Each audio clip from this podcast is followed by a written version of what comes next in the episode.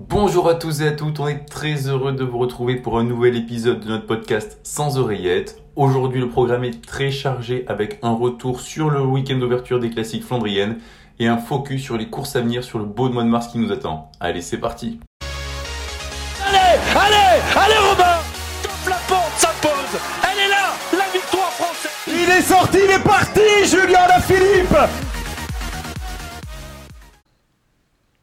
Bonjour à toutes et à tous, très excité à l'idée de vous retrouver pour ce nouvel épisode qui nous permet de nous plonger dans le, printemps cycliste. Alors c'est peut-être pas le printemps du point de vue de la météo, mais en tout cas le printemps cycliste est bel et bien lancé et on a énormément de sujets à aborder avec vous aujourd'hui.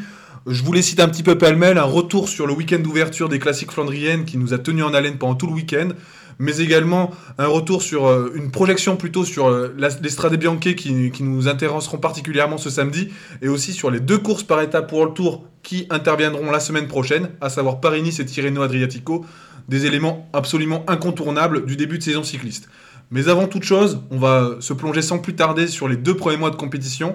Et je vais commencer par laisser la parole à Thomas qui va peut-être nous citer l'image qui le retient le plus de ces deux mois de compétition qu'on a, a pu observer.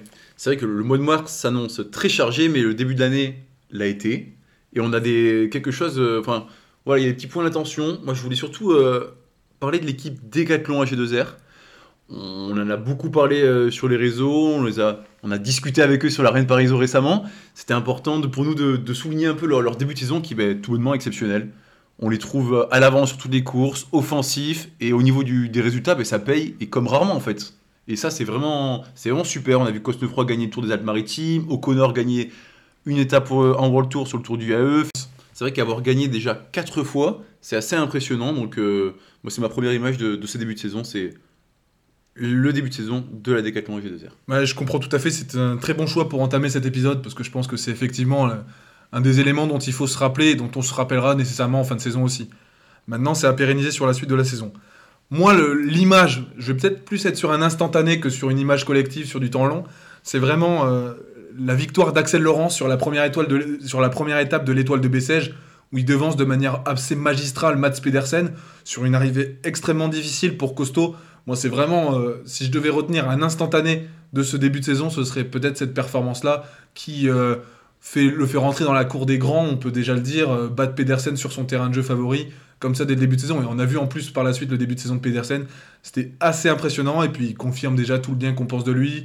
Il assume son statut de champion du monde espoir de l'an dernier. On sait que c'est pas forcément facile de le faire dès le début de saison. Il voulait réussir son début de saison, c'est chose faite. Voilà, moi c'est vraiment un des éléments forts de ce, premier mois cycliste. C'est vrai que si je devais retenir un instantané, ben, je pense que j'aurais choisi le même. C'était impressionnant. Il a réussi deux fois Pedersen, c'était euh, extraordinaire. Donc, euh, ouais, je te rejoins là-dessus. Et ben, je, je vais insister aussi, toi, t'as insisté sur Lawrence, euh, qui a fait une magnifique euh, performance. Moi, ça va être sur Tim Merlier, qui me semble dans une forme étincelante. Le Belge euh, ben, qui a gagné deux fois sur le Tour à Lula, trois fois sur AE. Il semble en grande forme. Et moi, je m'interroge surtout sur bah, est-ce qu'il aurait pas pu rivaliser avec Philipsen Est-ce que c'est pas lui au final le principal rival de Philipsen Et malheureusement, il sera pas sur le Tour de France, qui n'est pas prévu non plus sur le Giro. On espère, enfin, pour ma part, en tout cas, j'espère vraiment qu'il ira se frotter à cette magnifique artiste du Giro, parce qu'il semble vraiment à son prime et c'est beau à voir. Sur l'UAE, c'était vraiment des sprints impressionnants. Sur le Giro, oui, ça paraît inconcevable de ne pas l'y voir, même si après on verra les choix qui seront faits par sa formation. Il y a évidemment beaucoup de concurrence en interne et des priorités à, donner à certains profils. Bon, sur le Giro, où il n'y aura pas Remco Evenepoel, je pense qu'on pourrait quand même voir Merlier avoir une place de choix dans l'effectif et dans la composition. Euh, c'est vrai que c'était un peu l'homme du désert. hein. Il a gagné en Arabie Saoudite, il a gagné sur euh, le Tour des Émirats Arabes Unis. Euh, bah, pff, très fort, quoi dire de plus, si ce n'est que c'est le sprinter dominant. On devrait le voir aussi sur quelques classiques euh, pavés. euh, pourquoi pas le voir aussi briller Je sais pas s'il a prévu de, de s'aligner sur Paris-Roubaix, mais même un profil comme ça Mm. pourrait, pourrait s'y manifester à son avantage. On y reviendra plus tard, mais il va affronter Philipsen la semaine prochaine sur Tirreno, et ça, c'est une très belle perspective. Oui, petit teasing pour la toute fin de l'épisode. Bravo.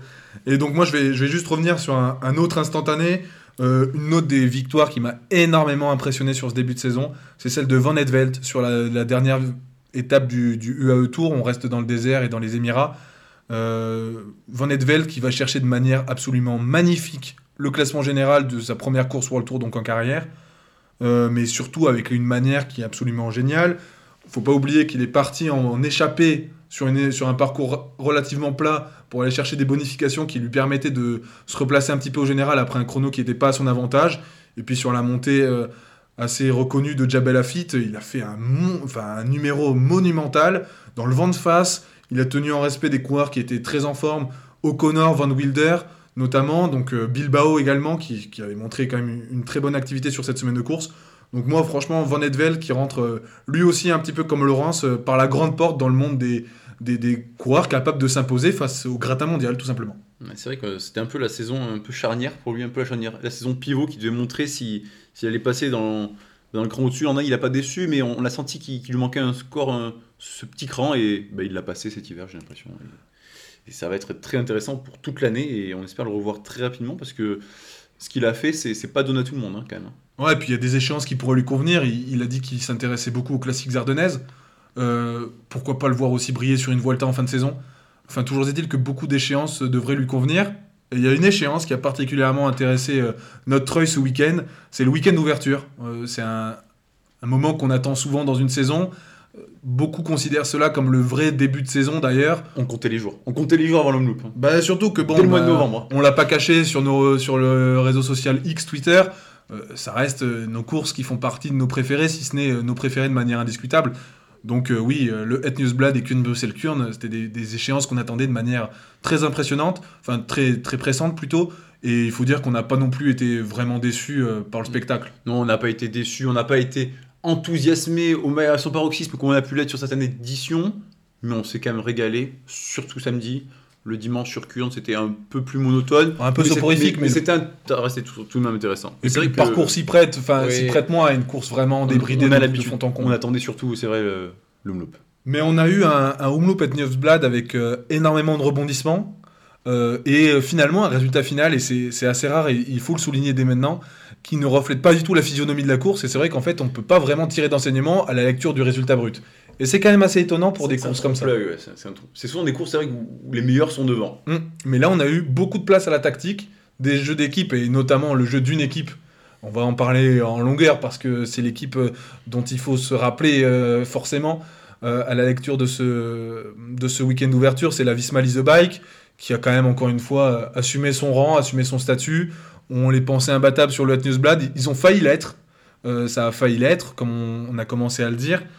Euh, mais au final, ils s'imposent avec euh, Yann Tratnik bah, dans un scénario qui n'est pas celui dans lequel on s'attendait qu'il qu'il s'impose, étant donné qu'ils ont fait péter toute la course euh, très loin de l'arrivée.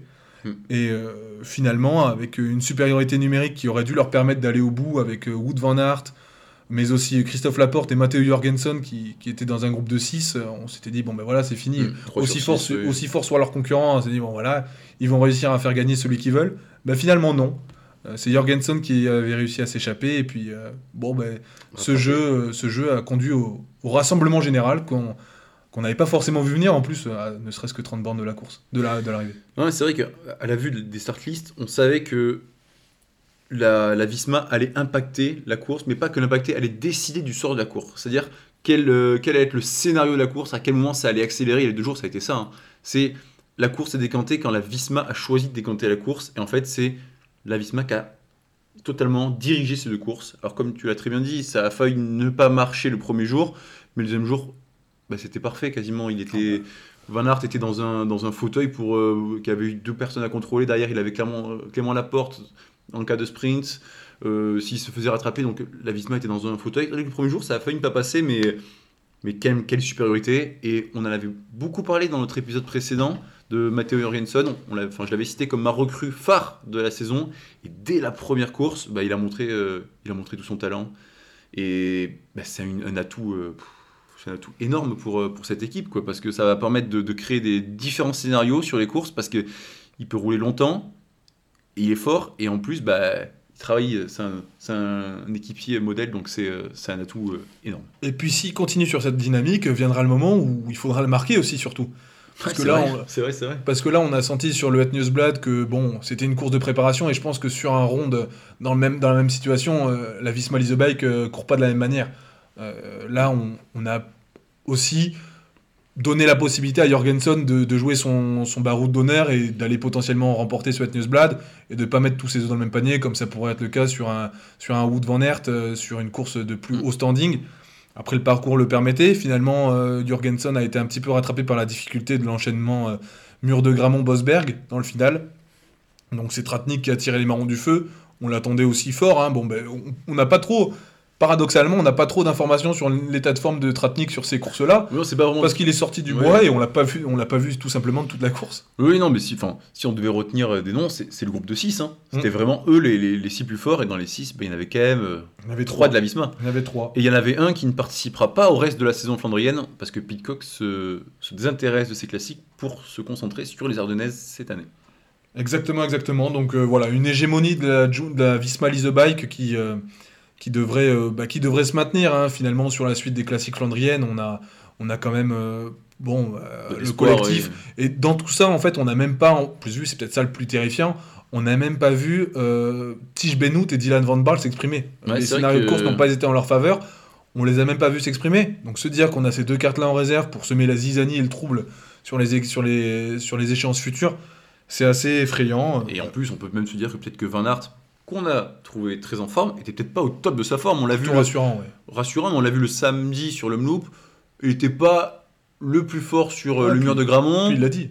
Et euh, il n'était pas le plus fort parce qu'il y en avait des très forts en face. Et on avait, on avait deux lits qu'on avait Mm. l'an dernier découvert un peu sur le Mloop. Et cette année, bah, une nouvelle fois, il a, bah, il a fait mouche. hein. Bah, C'est-à-dire que Deli, ouais, il, il- a dit après la course qu'il sentait être le plus fort sur le mur de Gramont, ce qui était peut-être le cas. Euh, on sentait que Van Aert était tout sauf à son avantage dans sa roue. Donc euh, oui, il a été très fort, c'est très prometteur pour la suite de sa saison. Bon, malheureusement, là, aujourd'hui, juste, après juste avant qu'on enregistre, il a, il a été malchanceux sur le Sama sur lequel il a chuté, donc on espère que ça impactera pas trop euh, sa, La suite de sa- sa sa saison. suite de, la suite de sa saison exactement. Mais oui, on l'a vu, on l'a vu très fort. Après, on l'avait déjà vu très fort l'année dernière sur le Omloop Newsblad, très impressionnant dans le mur de Gramont aussi. Ça n'avait pas conduit à une exceptionnelle euh, suite de saison de flandrienne. Mm. Donc, euh, bon, il y aura beaucoup de révélateurs pour lui, pour voir euh, ju- jusqu'à quel point il peut jouer tout devant. Et je pense que le E3, le, le GPE3, euh, sera, sera l'un des révélateurs à observer particulièrement pour Deli. Oui, bah, on- le GPE3 servira à savoir si Deli joue vraiment quelque chose. Enfin, c'est-à-dire quand il joue quelque chose, s'il va jouer la victoire ou non sur le Tour des Flandres. Parce que là, on a du mal euh, à vraiment le situer. On, on imagine quand même en dessous de dessous, Van Aert et de. Van Der Poel.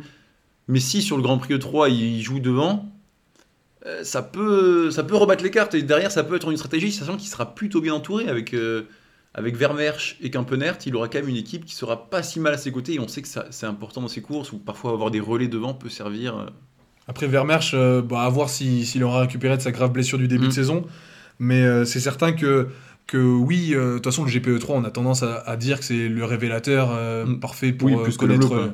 Voilà, aucun vainqueur de l'Omloop, on va rappeler la statistique, hein, comme ça c'est fait, aucun vainqueur de l'Omloop Etnesblad n'a remporté le, le ronde quasiment un mois plus tard. On est quand même à un mois de l'échéance principale qui, nous intéressera, qui nous intéresse là. Donc euh, oui, oui, euh, peu, d'en- peu, peu d'enseignements euh, forcément à, tirer de manière, peu de conclusions vraiment définitives à, tirer de, ces états de forme. Mais bon, c'est toujours quand même rassurant de voir un, Wood Van Aert au niveau, surtout qu'il repart en stage maintenant, voir un Deli qui est, également bien au niveau, et un autre qui a aussi tiré ses marrons du feu et été impressionnant aussi sur les routes de ce, de ce Nieuwsblad, c'est Tom Skeins, qu'on n'attendait pas forcément à ce niveau-là, et qui a même réussi à décramponner un petit peu tout le monde de, sa roue sur le Berendries, qui est quand même un démon euh, particulièrement difficile du parcours de samedi. Donc euh, ouais, encore une fois, il vient alimenter un collectif assez impressionnant en plus, Lidl Trek. Donc euh, c'est vrai que la bonne performance de Toyn, c'est surtout intéressant en se disant que bon, ça restera un second couteau, mais ça restera surtout un équipier. Et avoir un équipier de ce niveau pour Pedersen, c'est pas du luxe, hein, parce que bah, quand on voit la bah, l'armada de la Visma, il va en falloir pour, euh, pour Pedersen. Il a souvent été un peu seul dans ses, euh, dans ses courses et il y a besoin d'avoir du surnombre. On l'a vu l'an dernier pour, euh, par exemple, pour Van Der Poel sur Paris-Roubaix. Donc il y a toujours besoin d'avoir du nombre et on le voit ben, avec la Visma tous les, tous les week-ends. L'an dernier, ils ont montré que la supériorité était importante. Donc c'est une, une bonne nouvelle déjà d'avoir un Skuns pour Pedersen, mais c'est aussi pour le spectacle, d'avoir des gens, enfin des, des, des équipes qui vont pouvoir tenir un peu la dragée haute à la Visma. ouais, je, je partage totalement. euh, C'est aussi un peu le cas avec Willens, avec l'absence de Pogacar. On pouvait se dire, bon voilà, l'UAE va pas peser sur la course, mais finalement Willens s'est montré très à son avantage, et Nils Poulit aussi. Alors Nils Poulit, dans un autre registre, il a bénéficié un peu comme, euh, comme Tratnik, voilà, il est parti un peu en facteur dans un second temps, mais ça montre quand même une, très bonne forme. Et c'est bah, une super bonne nouvelle pour l'AE et une nouvelle fois pour le spectacle. Ouais, Wellens, euh, au rang des conclusions, euh, si on doit en tirer de ce week-end d'ouverture, c'est que c'est peut-être l'homme le plus fort de, ces deux, de ces deux courses, à, mettre dans le même paquet qu'un Wood Van Aert ou qu'un Arnaud Delis. Mais euh, il a fait une ascension du mur de Gramont phénoménale, et je pèse mes mots le, le samedi. Il est revenu avec une facilité assez déconcertante sur tout le monde. Le bonus du mois de février. Ouais, on, on le sait très fort en début de saison, mais euh, là, quand même particulièrement impressionnant. Euh, il a été aussi, il a répété pareille performance le lendemain sur Kuhn Bruxelles Kuhn, où il a quand même tenu en respect et avec beaucoup de facilité aussi Wood Van Aert sur les différentes ascensions. C'était clairement euh, le deuxième plus fort, si ce n'est peut-être le plus fort ex aequo avec Wood Van Aert euh, sur Kuhn Bruxelles Kuhn. Des difficultés peut-être moins importantes, mais quand même il fallait être présent, et peu l'ont été. Donc euh, non, on a quand même un Tim Wellens qui sera très intéressant de suivre Ouais, tout au long de cette saison classique avec le leadership. hein. Il pourrait peut-être nous faire un peu un tour des Flandres, un peu comme nous l'a fait Madouas il y a deux ans. Exactement. Être un peu, le, un peu dans l'ombre, se dire voilà, c'est pas le favori, mais derrière, bah, le jour J pour le décamponner. Et puis c'est un peu le même style de coureur, des coureurs Ouais. qui ont un énorme moteur, qui sont à l'aise sur beaucoup de profils, qui, sont, qui se Mhm. cherchent depuis longtemps, mine de rien, sur le, le Et profil ouais. sur lequel ils doivent le plus s'exprimer, flandrienne, ardennaise. Et si c'était pas la saison de Tim Wellens euh, d'aller nous claquer un très très gros résultat C'est presque la saison jamais, hein, parce que l'an prochain, bah, il y aura le retour de, de Pogacar pour, priori, ces, ouais. pour ces classiques-là, a priori. Donc euh, ça risque d'être compliqué. Donc c'est un peu la- l'année charnière pour Wellens. Et bah, franchement, euh, droit devant. Et on espère pour lui qu'il sera épargné par les blessures. Et on est confiant. Enfin, moi, je suis confiant. Oui, moi moi aussi, euh, complètement. Comment ne pas l'être après ce... Après, on Cet peut, enchaînement. on peut également évoquer bah, quelques petites déceptions. Moi, j'ai- marqué un peu la. Bah, Kung. Alors, oui, Pity s'est montré très à son avantage, c'est qu'il euh, bah, sauve un peu le, le bilan de la, de la FDJ, même si au plan comptable, il n'a pas fini devant, mais bon, c'est pas grave, on a vu la course et on, on sait, on, sait, on, sait, on sait son niveau. Mais Kung, je l'ai trouvé euh, un peu mal placé. Toujours, en fait, à, à- à second temps et dans, dans ces courses-là, il faut avoir un temps d'avance. Il faut toujours être bien placé, il faut suivre les coups. Et je sais pas si c'était vraiment un problème de placement ou de jambes, mais l'échéance est dans un mois, mais pas rassurant. Pas Mm. rassurant. ce début. On peut avoir un petit peu le même constat sur Matej Mohoric, hein, qui était, qui Ouais, était très pareil. attendu euh, sur Pareil. ce week-end, même placé parmi les favoris, euh, par euh, bon nombre d'observateurs, euh, dont moi. J'assume totalement, finalement, le fait qu'il soit passé à côté, malgré les hautes attentes que je plaçais en lui. Euh, bon, bah, on l'a vu euh, à contre-temps sur les deux courses. Il n'a pas réussi à anticiper les mouvements de course sur le Het Newsblad. Sur Kurn Bruxelles Kurn, il était dans le bon coup. On l'a longtemps vu euh, suivre un groupe, enfin suivre un coup qui a- aurait pu jouer la quatrième place si le peloton n'était parvenu sur eux. Mais au final, toujours un petit peu à contre-temps, alors que bon, il avait peut-être les jambes pour aller jouer, Ouais, pour aller jouer un peu mieux. C'est difficile, c'est frustrant et ça, ça rend difficile l'analyse de leur Ouais. week-end d'ouverture. C'est vrai, on- ces deux coureurs-là. C'est vrai que pour ces deux-là, on aura, surtout pour Maurice, je pense, on aura plus d'informations sur vraiment son niveau après les Strade Bianche. Là où Kung, je pense, que ce sera un peu difficile. Mais c'est vrai que Maurice, on est déçu, mais peut-être que c'est juste une étape dans sa préparation et pas un objectif, pas une fin en soi, le enfin, pour personne, mais particulièrement pour Maurice, peut-être. Après, lui donc- il aura des vues aussi sur Milan-San Remo, quand même. Donc, Ouais, euh, il a déjà gagné. ouais. c'est pas, c'est pas non plus totalement en désaccord avec, avec sa- son parcours de saison. Non, non, euh, pas du tout. Après, on a aussi eu des réponses sur des coureurs euh, pour lesquels on était assez curieux quand même de voir comment ils répondraient sur un parcours difficile comme celui du, du Newsblad. C'est euh, notamment Jonathan Milan et Jasper Philipsen. On s'interrogeait sur leur faculté à pouvoir regarder euh, les favoris de l'épreuve dans les yeux sur euh, l'enchaînement mur de Gramont, Bosberg dans le final. Bon, au final, ils ont été inexistants dans le final. Voilà, ça confirme aussi pas mal de Oui. choses qu'on qu'on pouvait imaginer. Voilà, ils ont, ils ont pas posé Oui. sur le final, peut-être un peu plus décevant pour Philipsen que pour Milan qui reste jeune.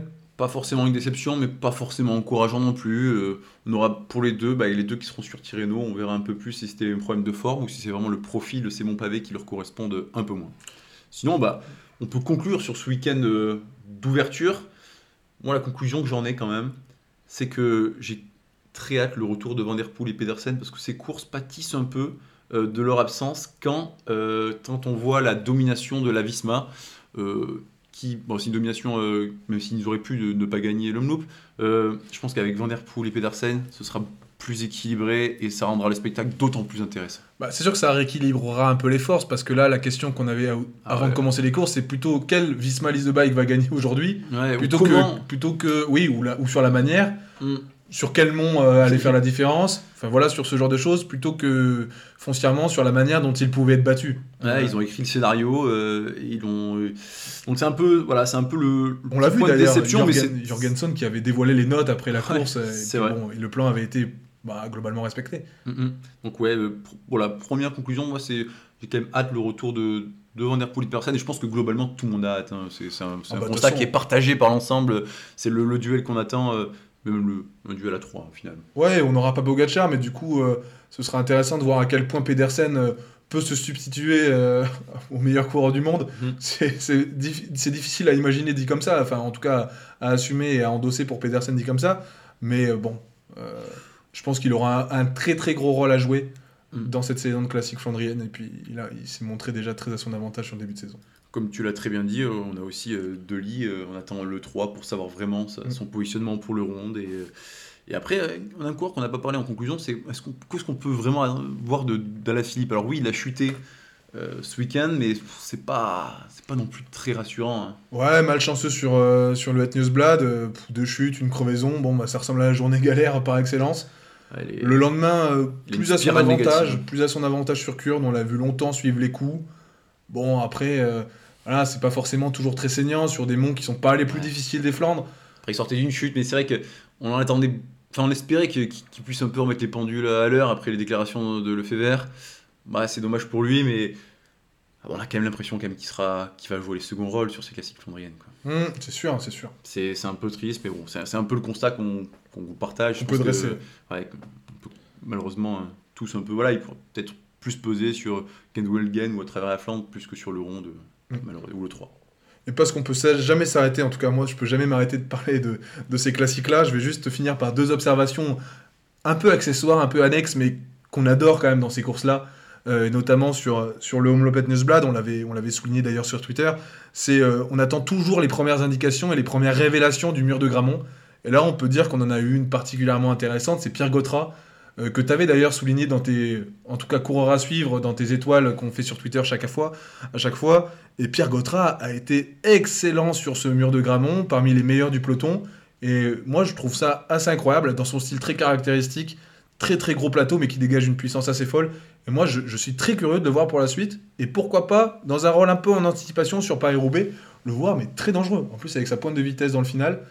Et ben, moi, je le vois bien aller chercher un très gros résultat. C'est la carte en plus, maîtresse de Mhm. la Décathlon AG2R euh, sur, Ouais. euh, sur ces classiques. Ouais, je te rejoins. Il, il a en plus Olivier Nasson qui a fait qui est quatrième de la de Kurn Bruxelles Kurn. Donc euh, à eux deux, euh, bah, ils, ils ont une- bah, ils portent l'équipe Decathlon qui est en forme, ça se voit. Et donc euh, on y croit pour pour la fin de la saison. Et comme tu dis, bah, Gotra euh, à suivre sur Paris Roubaix.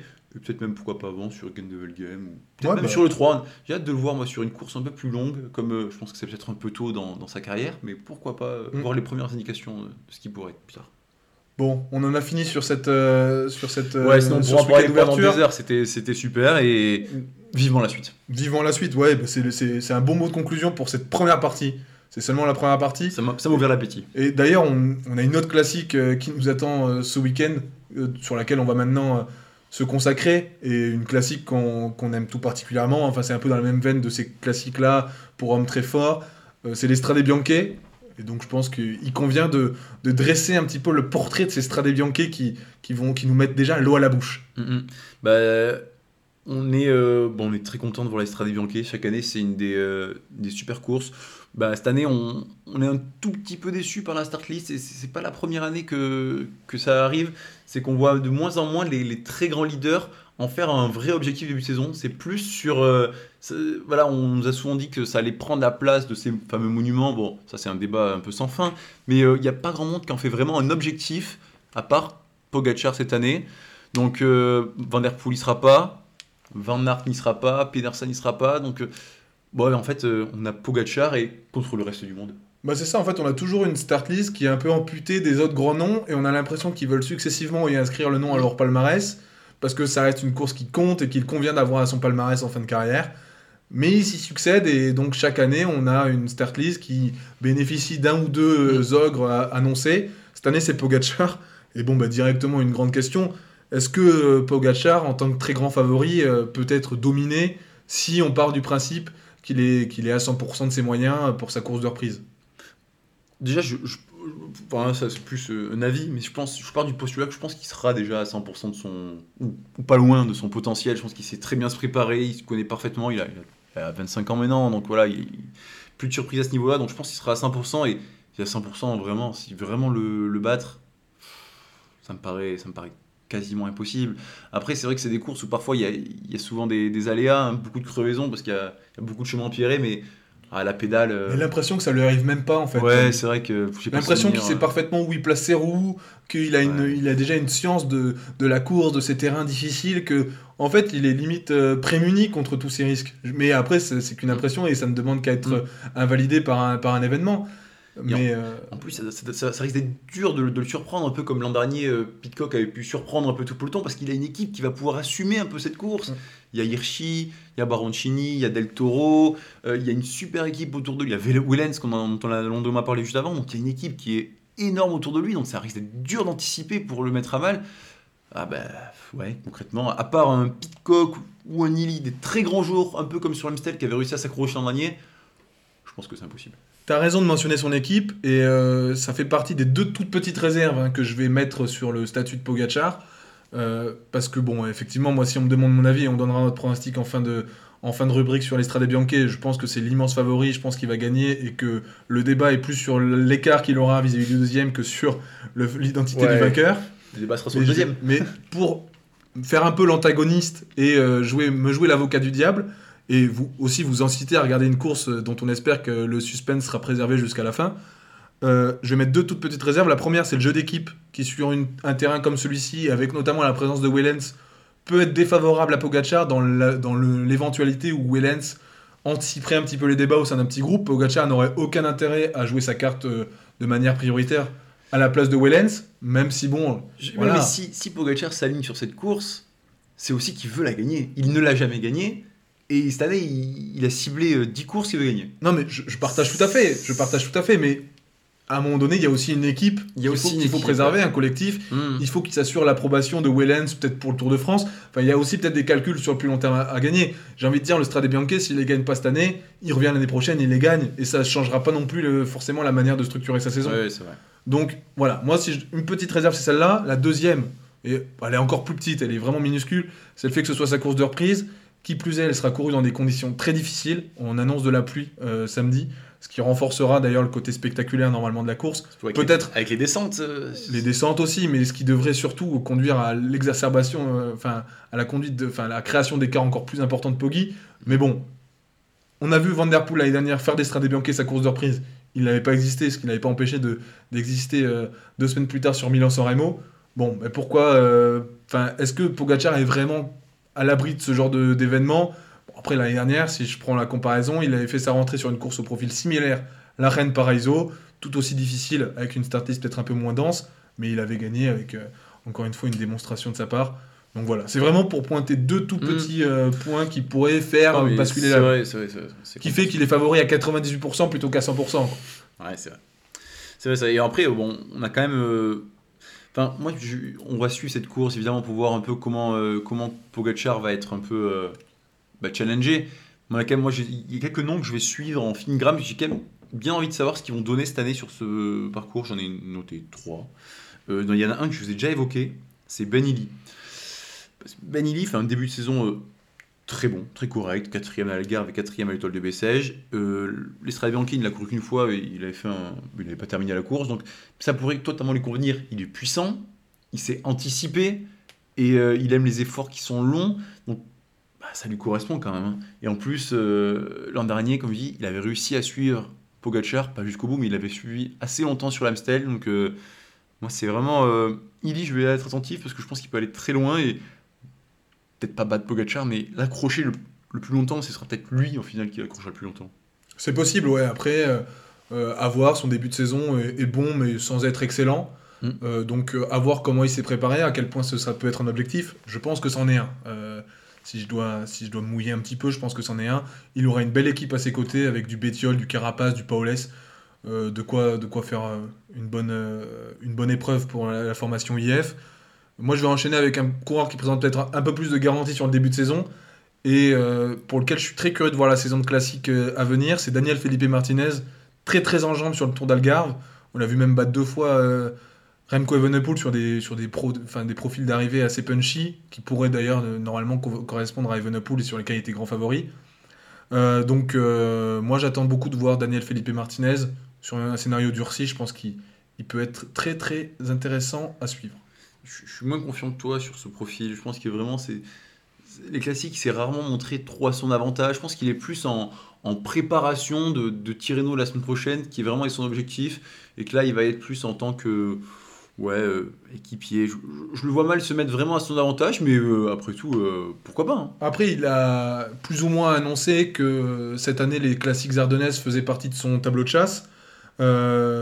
Donc voilà, moi je pense que ce sera un premier indicateur euh, sur, sur, sur tout cela. Et puis, euh, même s'il accompagnera Roglic sur les classiques ardennaises, notamment sur Liège-Bastogne-Liège, euh, voilà, moi je suis curieux quand même de voir comment il se positionne sur des courses d'un jour Ouais, ouais, mais je comprends.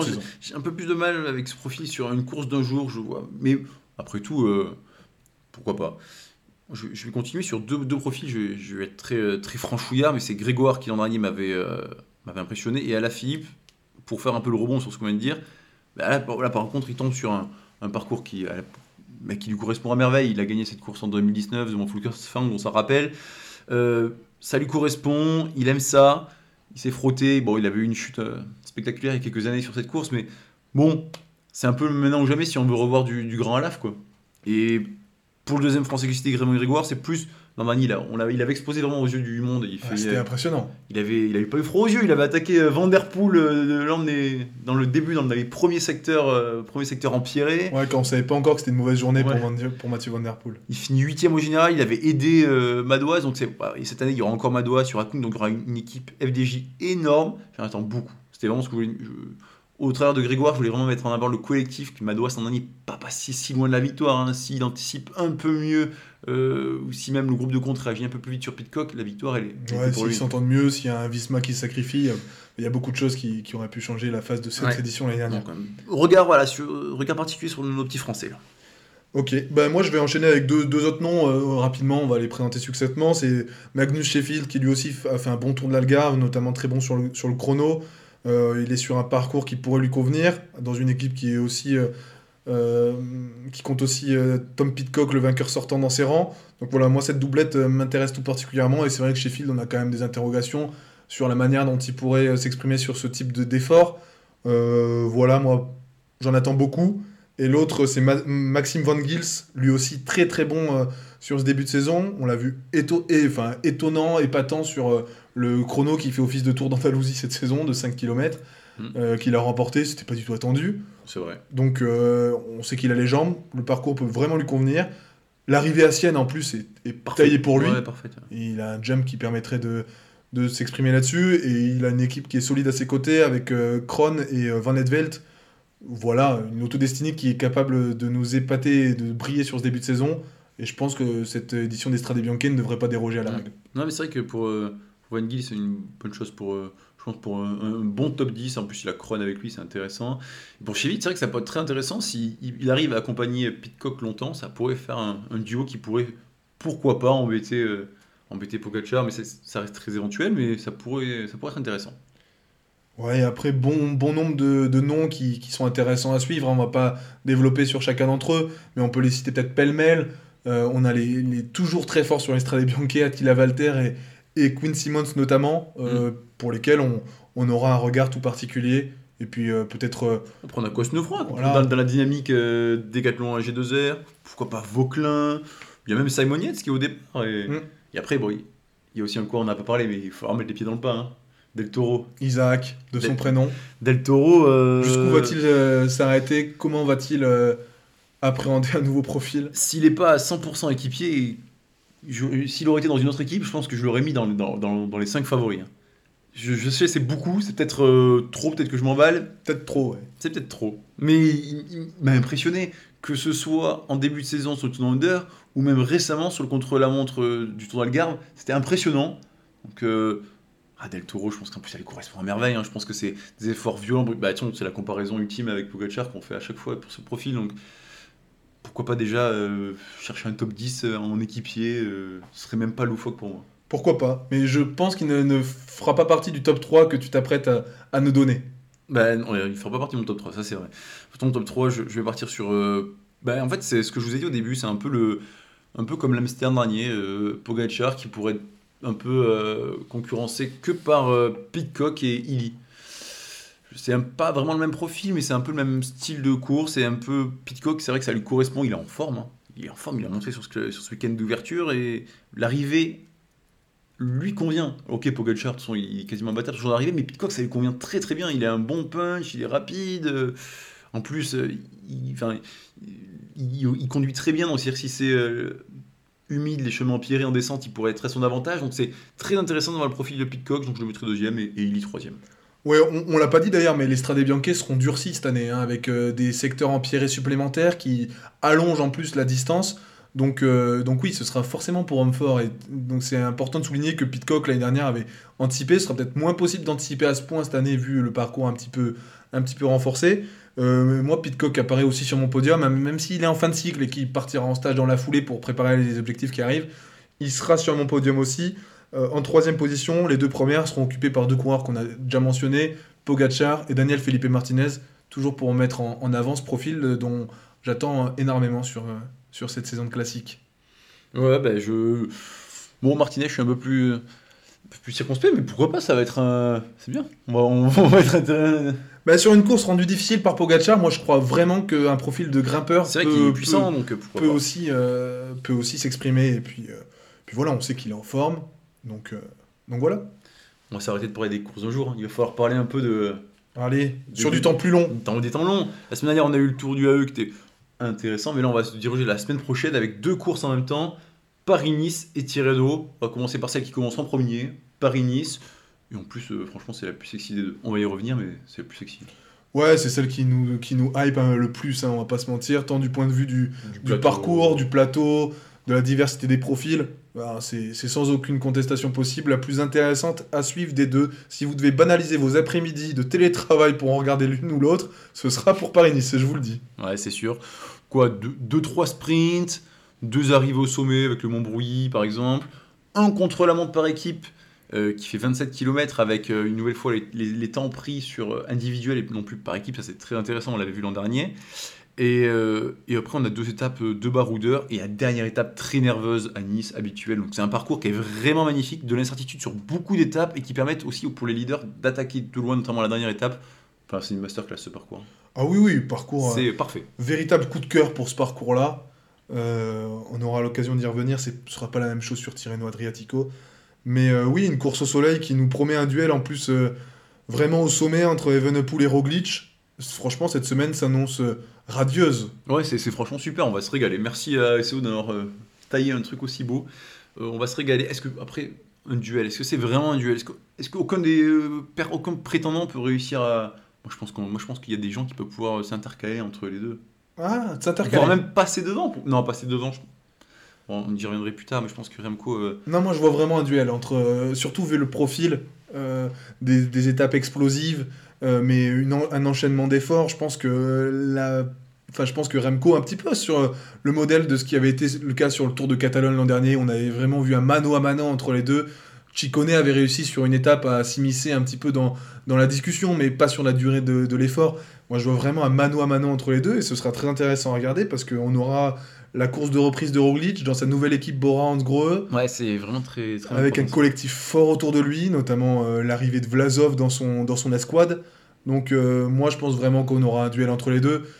Et a un, un simis, moi je serais quand même assez surpris. Après il y a toujours l'interrogation sur l'état de forme de Roglic pour sa reprise. Voilà, c'est Mais il une revient, l'année dernière on l'a vu, toujours en forme. hein. On l'a vu toujours en forme. Mais c'est vrai que Remco, moi je trouve que le parcours il est parfait pour lui. Un contre-la-montre par équipe, il a une bonne équipe. Il y a des arrivées au sommet. C'est impossible de. Bon, tu peux le battre sur la ligne pour les bonifs, mais. Et en plus, la dernière étape, pas de répit sur 110 km. Pour contenir les ardeurs d'un- de Remco, c'est quand, même- c'est quand même compliqué. Un profil ardennaise, un, profil un, un peu plus dur que le Liège-Bastogne-Liège, mais un peu dans le style, avec euh, jamais de répit. Donc, euh, Non mais ça, ça semble difficile d'imaginer Remco Je le vois pas Evenepoel battu. euh, je suis d'accord avec toi, je partage. On l'a vu euh, plutôt bon en Algarve. Bon, il avait remporté sans sourciller le classement général, même si t'es fait un petit peu chahuté par Martinez sur les arrivées au sommet. Bon, on peut imaginer que sa, sa forme a aussi euh, augmenté depuis cette échéance-là. il va découvrir les routes françaises et c'est important pour lui, en plus, mentalement, de faire sauter les barrières d'un point de vue mental là-dessus. Ouais, avant le Tour de France. Avant le Eh Tour oui, de France, on- il a quand même focalisé. Alors, je sais pas si c'est une coïncidence ou pas, je pense que ça n'en est pas une. Mais il a focalisé sa préparation sur un, un triptyque, un triptyque assez classique les euh, Paris-Nice, pardon, le Critérium du Dauphiné et ensuite le Tour de France. Donc, on a un enchaînement vraiment franco-français dans sa préparation.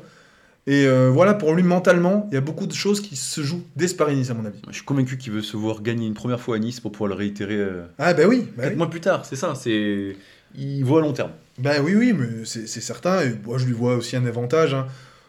On, on le sait. Puis, il sera aussi en capacité, si tant est que la, la- la météo peut être capricieuse aussi. En plus, on le sait à cette période de l'année dans le sud de la France. Il pourra, sur les étapes hein, vraiment nerveuses, mettre sous pression un Roglic qui, qui devra faire les descentes un peu à bloc. Euh, Enfin, il y aura beaucoup de choses qui vont jouer sur cette semaine.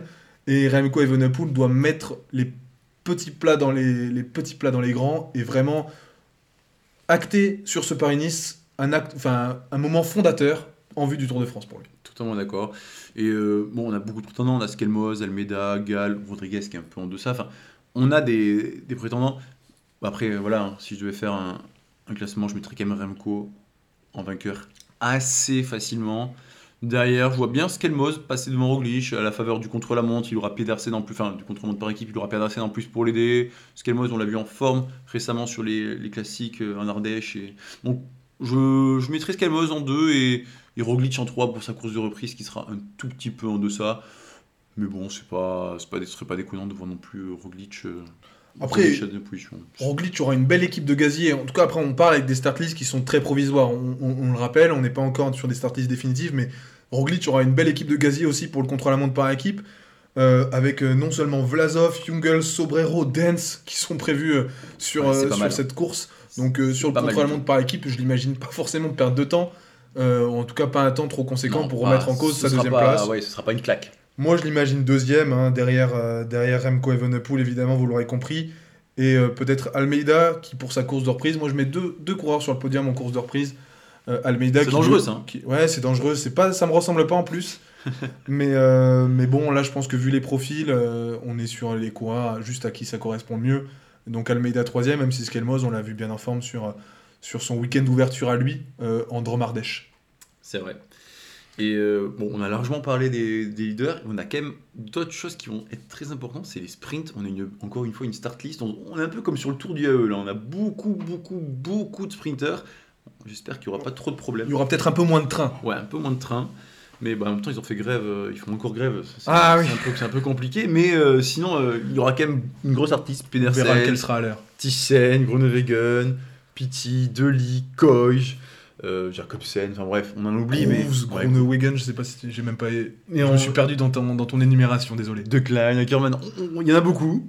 Euh, on va dire qu'il y aura entre 2 et 3 sprints. Après, parfois, il y aura des sprints qui pourraient être un peu en costaud. C'est là où vraiment le parcours est très intéressant. C'est que parfois, c'est un peu durci. euh, ça peut être même une échappée sur certaines des étapes. Donc, ça peut être, euh, ça peut être intéressant à suivre.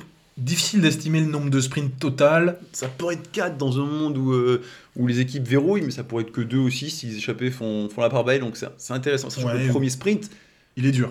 il- Au voilà, il- on y sera. On y sera, on essaiera de vous faire vivre un peu de l'intérieur. Et ça va être euh, le premier maillot jaune. euh, en dernier, c'était Merlier qui l'avait récupéré. Mm.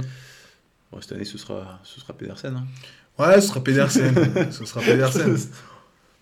Bon, le sprint lui correspond tout à fait. Alors après, à voir si le- la course sera rendue difficile et si euh, le scénario sera durci par, euh, par son équipe, j'imagine que oui. Voilà, on a un enchaînement de petites difficultés, pas de, pas de, pas de quoi casser trois pattes à un canard, hein, mais, mais en tout cas de quoi euh, mettre Pedersen dans les dispositions favorables. Euh, voilà, moi je l'imagine, je le mets grand, grand, grand favori pour avoir le premier maillot jaune.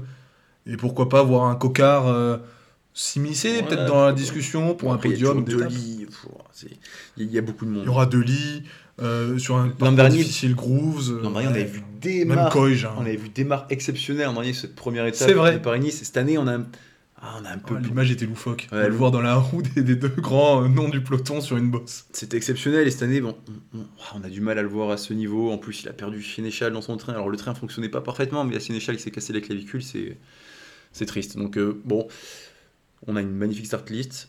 Je pense que je vais me mouiller, mais je pense que va récupérer, euh, va récupérer une victoire. Je l'ai vu euh, très, très, très, très fort en Algarve. avec un train qui était euh, impressionnant. Il se trouvait à merveille. Donc, euh, moi, je, je mettrais une piécette sur Tyson pour la plus belle victoire de sa carrière. C'est osé parce que ouais, Tishon c'est un, excellent sprinter et, et il montre qu'il est en forme. Il a beaucoup de victoires sur des courses un peu de niveau intermédiaire euh, Mm. jusqu'à présent, mais de là à le voir s'imposer face au gratin mondial tel que tu l'as décrit, C'est le je, je- je- je ne sais pas. Après, c'est vrai qu'on n'aura pas les deux meilleurs sprinters du monde non plus. On, on le détaillera sur Tirreno. Euh, mais bon, moi je vois Koij quand même, euh, Olaf Koij, euh, capable de, de se montrer très très haut niveau et de, de remporter peut-être euh, un ou deux sprints. Après, on n'a pas encore le détail météorologique, les conditions qui pourraient, Oui. qui pourraient jouer. C'est vrai que euh, bon, les conditions notamment de vent pourraient, pourraient impliquer la, ma- Mm. la manière dont certains pourraient appréhender le sprint. Mais euh, oui, Olaf euh, en plus, il a été rassurant. C'est le seul qui a réussi à battre Merlier sur le UAE Tour. Donc bon, Donc, c'est plus Koij, Pedersen pour toi qui vont gagner sprint? oui, moi je les vois, je les vois se partager les sprints. Enfin, je les vois, en fait, je les vois au-dessus du lot par rapport au reste de la start list. J'ai du mal. Même euh, si je partage euh, le fait que Tyson soit un nom intéressant, que Groove soit observé, à observer, Jacobsen et Groenewegen peut-être à la relance. ouais, Enfin, il y a beaucoup de noms comme ça à pointer, mais ouais, ouais, moi je les vois quand même au-dessus. Peut-être que euh, son tour dans le Gard, me- m'a m'a trop sauté aux yeux, mais j'ai vraiment hâte de le voir. euh, J'ai l'impression qu'il y a une facilité qu'il avait dégagée qui est impressionnante. Et on a aussi deux étapes pour Baroudeur, et ça c'est chouette. hein. Potentiellement pour Baroudeur. On Ouais. va pas non plus s'affirmer comme euh, le renouveau du, du, du vélo de Baroudeur. On a vu euh, aucune victoire d'étape de Baroudeur sur une course World Tour jusqu'au Giro l'année passée. Mais, Mais ça pourrait être différent cette année. Ça pourrait être différent. qu'il y aura déjà des écarts avec euh, l'arrivée au Montbrouilly et Mm. avec le contre-la-montre par équipe. Donc j'ai bon espoir de voir des, des petits, euh, des petits baroudeurs euh, aller chercher une, pourquoi pas, une- bon, allez, se, se disputer une- au moins une étape sur les deux un peu, un peu ballonnés. Mm. Et là j'ai, T'as deux noms, moi j'en ai deux aussi. Donc allez, vas-y, à toi l'honneur. Ouais, je, je- je pense que je vais partir sur Will Barta. J'avais beaucoup aimé son, sa victoire sur la Volta Comunità de Valenciana en début de saison. Un raid euh, énorme en solitaire. Il a fini tout seul les 40 derniers kilomètres. Donc euh, je pense que c'est un peu le même type de, de profil. Donc je pense qu'il pourrait être fort. Et ensuite, bah, Quentin Paché qui, qui vole le- en ce moment, qui, est- qui s'est montré une forme étincelante sur le Grand Camino. Mm. Donc euh, je pense que Quentin Paché, s'il suit, il prend, les, il prend le bon coup, ça va être très dur d'aller le chercher. Choix intéressant et en plus il a une bonne petite pointe de vitesse quand t'as Ouais, Paché. c'est ce qui est moins le cas de Barta, mais vrai. après son numéro c'était difficile de, de l'omettre totalement de la discussion. Euh, moi je vais mentionner un autre coureur qui a une bonne pointe de vitesse, qui a lui aussi euh, montré beaucoup de belles choses sur ce début de saison. C'est Christian Scaroni, euh, lui aussi euh, épatant euh, sur le Tour d'Algarve. J'ai mentionné beaucoup de coureurs qui ont été épatants sur le Tour d'Algarve, alors que j'ai peu pu le regarder d'ailleurs. Mais, euh, mais oui, Christian Scaroni euh, dans ce Pas registre. regarder Tichen. hein. Dans hein. Exactement. Bah c'est pour ça que tu crois pas en lui. c'est l'exception qui confirme la règle. Euh, Scaroni, oui, dans, dans ce registre-là, euh, de coureurs capables de, de résister au- à certaines ascensions et puis ensuite de faire preuve d'une bonne pointe de vitesse en finale. Je le place plutôt haut et l'autre coureur, c'est un coureur qu'on aime beaucoup suivre aussi, c'est Georg Zimmermann. Ah. Euh, il avait gagné sur le Dauphiné l'année dernière au nez à la barbe de Mathieu Burgodeau et pourquoi pas compléter sa collection des courses World Tour françaises en victoire d'étape sur ce Paris-Nice-là. Il aura un terrain à sa convenance. Il avait failli gagner sur le Tour de France en plus l'an passé sur un terrain qui peut s'apparenter Oui, oui. à ces étapes-là. Voilà, Zimmerman, très belle carte dans une équipe intermarché qui lui laissera le champ libre. Tu vois, je crois pas trop en Tyson sur les sprints, mais je crois à un de ses coéquipiers euh, en baroudeur, si jamais liberté leur est donnée. Ouais, c'est bien. Et ensuite, bon, on a plein d'équipes. euh, Donc on a la Total qui est une très belle équipe de baroudeurs aussi, on espère Mm. les voir briller. Et, euh, et ensuite, moi, il y a- un dernier point sur lequel je voulais euh, attirer l'attention, c'était euh, Félix Gall. Alors Ah oui. Félix Gall, j'entends pas, malheureusement, il n'a pas pu euh, se jauger sur la Volta Andalusia parce que ça a été annulé pour cause de, ben, malheureusement, de protestations euh, en Andalousie. Mais euh, j'y crois pas trop pour le classement final à cause du contre-la-montre par équipe. Mais alors, j'en attends beaucoup par contre sur les arrivées au sommet et sur l'étape niçoise.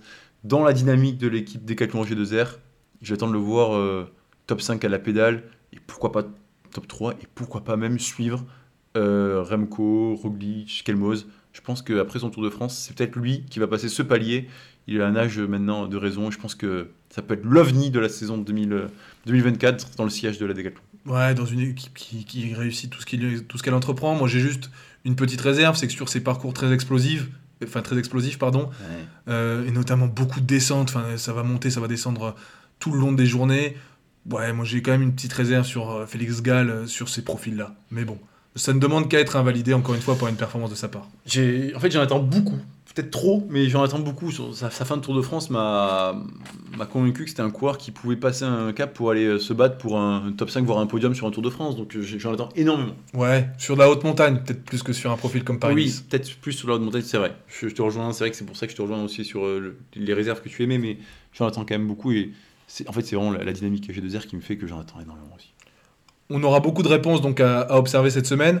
Et donc, vous l'aurez compris, on est particulièrement euh, enthousiaste à l'idée de suivre ce Paris-Nice, avec un parcours qui nous enchante et, et une start list euh, assez merveilleuse à, à observer. C'est un peu moins le cas pour ne pas, pour ne pas déjà tout trahir euh, de notre avis sur Tirreno Adriatico, avec un- non seulement en fait un parcours déjà qui, qui est un petit peu décevant. On a, on a le Carton chrono rouge, ouais. carton rouge aux, aux organisateurs. c'est pas, c'est pas très. Ils souffrent de la comparaison aussi, il faut le dire, mais déjà l'an dernier c'était assez ennuyeux. Ouais, on n'a pas. Mais là, on n'aura même pas l'étape de- des monts successifs en fin de Tirreno pour nous maintenir en haleine et nous donner le, grand chose le petit goût dans. pétillant dans la bouche. On aura, bon, pour détailler un petit peu le parcours, on aura le chrono habituel de Lidodi Camaiore pour, pour entamer les hostilités. Puis après, plus ou moins trois sprints, grosso modo, une arrivée au sommet, une autre course pour grimpeur, mais avec une arrivée euh, bien en contrebas et 20 bornes de plat pour finir. Et, euh, et, et voilà, une étape de puncher aussi. Donc, bon, un parcours Lisible en fait. plutôt ennuyeux, sur, le, ouais. sur, le, sur le, le papier. Et cette question, est-ce que finalement le principal euh, intérêt de ce, de ce Tirreno Adriatico, ce serait pas euh, ben, les sprints Ah ouais, moi clairement c'est ce que je vais en attendre. Parce que pour le classement général, peut-être qu'on y reviendra par la suite, parce que c'est quand même euh, important, mais je pense que Vingegaard est, est tout simplement imbattable. Oui. Alors que sur les sprints, bon, déjà on a, bon, on a un peu moins de sprinters que sur Paris-Nice, mais il y a de la qualité. On a Merlier qui est le sprinter, j'en ai Du parlé, de de ce début de saison. Et euh, Philipsen qui est quand même bon, là, unanimement le meilleur sprinter du monde. Donc euh, ça va être très intéressant. Il n'aura pas son, son ange gardien Van Der Poel en tant que poisson pilote cette, cette fois-ci, mais Ouais, il s'est gagné sans lui. hein. il s'est gagné sans lui, ça, il n'y a pas de problème. Mais du coup, voilà, ça va être vraiment mon point d'attention de ce Tirreno, c'est le duel Philippe-Merlier, et j'aurais tendance à dire en plus que cette fois-ci, ça pourrait tourner à l'avantage du Belge. Ouais. Pas le Belge, le Belge de la Soudal, Ouais, exactement. pas le Belge de la Pessine, évidemment. Exactement, ouais. euh, pff. Ouais, moi aussi, avantage Merlier pour moi. Euh, tant il a montré qu'il était très en forme et, et tant aussi euh, Philipsen a, a peut-être un peu déçu aussi sur le week-end d'ouverture des Flandriennes. C'est peut-être ça qui aussi nous biaise un peu, notre... Ah. à voir si on n'est pas biaisé par ce week-end d'ouverture. Mais... Oui, parce que là, on les verra. Enfin, en tout cas, on verra Philipsen sur un effort totalement différent. Mais, euh, mais Merlier a fait ses preuves et ses sprints sont gargantuesques sur le UAE Tour. Donc, ouais, ouais, ouais. Moi, j'ai tendance à dire que Philipsen euh, pourrait être trouvé, euh, en tout cas, du- un concurrent très féroce et peut-être meilleur que lui sur cette semaine. En tout cas, ça ne m'étonnerait pas forcément que ce soit le cas. Et Ouais, euh, après, on peut peut-être se mouiller par contre euh, aussi sur euh, le nom qu'on attend comme leur principal concurrent. Oui, c'est vrai qu'il y a trois sprints, donc il peut y avoir déjà une surprise pour les battre. Moi, j'y crois crois pas trop. Mais derrière, il y a quand même d'autres sprinteurs. On a bon, Milan, Ewan, Van Uden, Boos, Girmay, Orange Cole. Bon, on a, on a quelques petits noms. On a le Cavendish aussi qui revient après son Des abandon au Tour du AE. C'est intéressant. une belle sprint. Moi, je vais. Bon, après, c'est pas comment je vais partir sur Van Uden qui avait fait un, un tour d'Alula en exceptionnel en début de saison. Bah, je pense que ça va être lui, hein. c'est un peu sa saison. hein. Je pense que c'est lui le meilleur sprinter de la DSM, c'est pas Jacobsen. hein. C'est peut-être un peu du court-termiste Ouais, comme vision, mais C'est peut-être un peu de la culture de l'instant. c'est peut-être mais- un peu curieux de l'instant, mais j'ai l'impression que Jacobsen il, il sprint en reculant euh, depuis quelques temps et Van Uden il est sur la, la trajectoire inverse, donc je, je mettrai euh, Van Uden en tant que principal contender. Intéressant, ouais, moi j'attends quand même confirmation. Bon, après, il avait battu Merlier euh, sur le Halou Tour, hein, mais après, c'était un sprint dans lequel Merlier avait été euh, en difficulté avec son placement et avait peu existé. Moi, je mets quand même euh, un coureur plus référencé face, au gratin mondial des sprints euh, comme principaux concurrents et principale alternative à ces deux-là, même si, encore une fois, je je l'imagine pas dominer les deux noms cités. Euh, hors chute, évidemment, ou problème mécanique, c'est euh, Jonathan Milan. Euh, voilà, on, le présente de moins, on a de moins en moins besoin de le présenter. Très bon sur le Giro l'an dernier. Je le vois euh, jouer les tout premiers rôles de ces sprints-là et pourquoi pas euh, essayer de finir à, moins d'une roue des deux monstres. À voir comment il s'est remis un peu de sa maladie qu'il avait un peu dérangé sur le week-end d'ouverture des. Ouais, il a une semaine pour s'en remettre. Ouais, il a une semaine sans remettre en espérant qu'il soit au parce que l'an dernier, c'est vrai que sur les routes italiennes qu'il retrouve, chez lui, il avait été euh, exceptionnel. Donc, euh, bon, faut quand même qu'on en parle, ce classement général. Vingegaard va le gagner. choix. Va le gagner. Et après, bon, quoi, on a Mas, Carapace, Tao Gegenhardt, les Yates, Ayuso. Brooks, O'Connor, Ouais, ouais, c'est vrai. Il y, a- il y a- il y a du monde. Martinez, Inley. Il y a du monde. Est-ce que ça. Illy. Bon, il y en a, mais Ouais. pff, Ouais, Vu que quelques tout va se ouais. jouer sur une course de côte qui est certes très dure, mais tout va jouer sur une course qui sera se Non, mettre à son avantage. C'est impossible de répondre. Enfin, Vingegaard. on peut avoir un, on peut on avoir un premier avis, mais c'est très difficile de répondre sur qui se montrera plus avantage sur cette course de côte. On a quelques indications, mais pas énormément non plus. Voilà, Vingegaard, je l'imagine pas battu. Euh, derrière, voilà, tu les as cités, on a, on a pléthore de très très bons grimpeurs qui se battront euh, les uns les autres. J'ai envie de croire que Guggenhardt revienne à son meilleur niveau Mhm. et aille chercher une belle deuxième place. En plus, le chrono peut lui faire prendre un peu de temps d'avance. Euh, Pourquoi pas en troisième, Yates Ok. En plus, tu donnes une double chance avec Yates parce qu'il y en a deux. Bah ouais, Lequel? Adam. Ok. Même s'il y a Ayuso dans son équipe, après, à voir comment il s'est remis de sa chute. Spectaculaire sur l'UAE Tour. Ouais, on verra même s'il est au départ, hein, parce que. Mais s'il est au départ, je comprends ton point. Je dirais, je dirais Yates. C'est qu'il est, c'est qu'il est en forme. C'est- une montée assez longue qui, qui lui correspond bien. Moi, je pense que s'il y en a un qui, devait mettre, qui devrait mettre en difficulté euh, Jonas euh, sur cette semaine-là, et su- notamment sur, euh, sur l'étape euh, qu'on caractérise comme étant la plus difficile, c'est Ayuso. Euh, je pense que, je pense que c'est, c'est lui qui, qui a les clés, entre guillemets, de la, de la concurrence. de la concurrence à Jonas, donc bon, ben, je, vais le mettre, je vais le mettre dauphin de- du Danois. Et en troisième, un nom que j'ai maintes et maintes fois répété au cours de cet épisode, Daniel Felipe Martinez, messieurs, dames, retenez, ce nom pour la semaine de vélo qui arrive. Moi, je, crois que c'est c'est peut-être sa saison, euh, dans, un effectif en plus dans lequel il a moins de pression. Enfin, il n'y a même pas de pression avec Roglic qui vient d'arriver, l'attention est attirée sur lui. Euh, allez, Daniel Felipe Martinez. T'es sûr que t'as pas regardé le tournoi de Garve? Parce que c'est c'est le- c'est le seul bonne, bonne nouvelle qu'on avait à son niveau.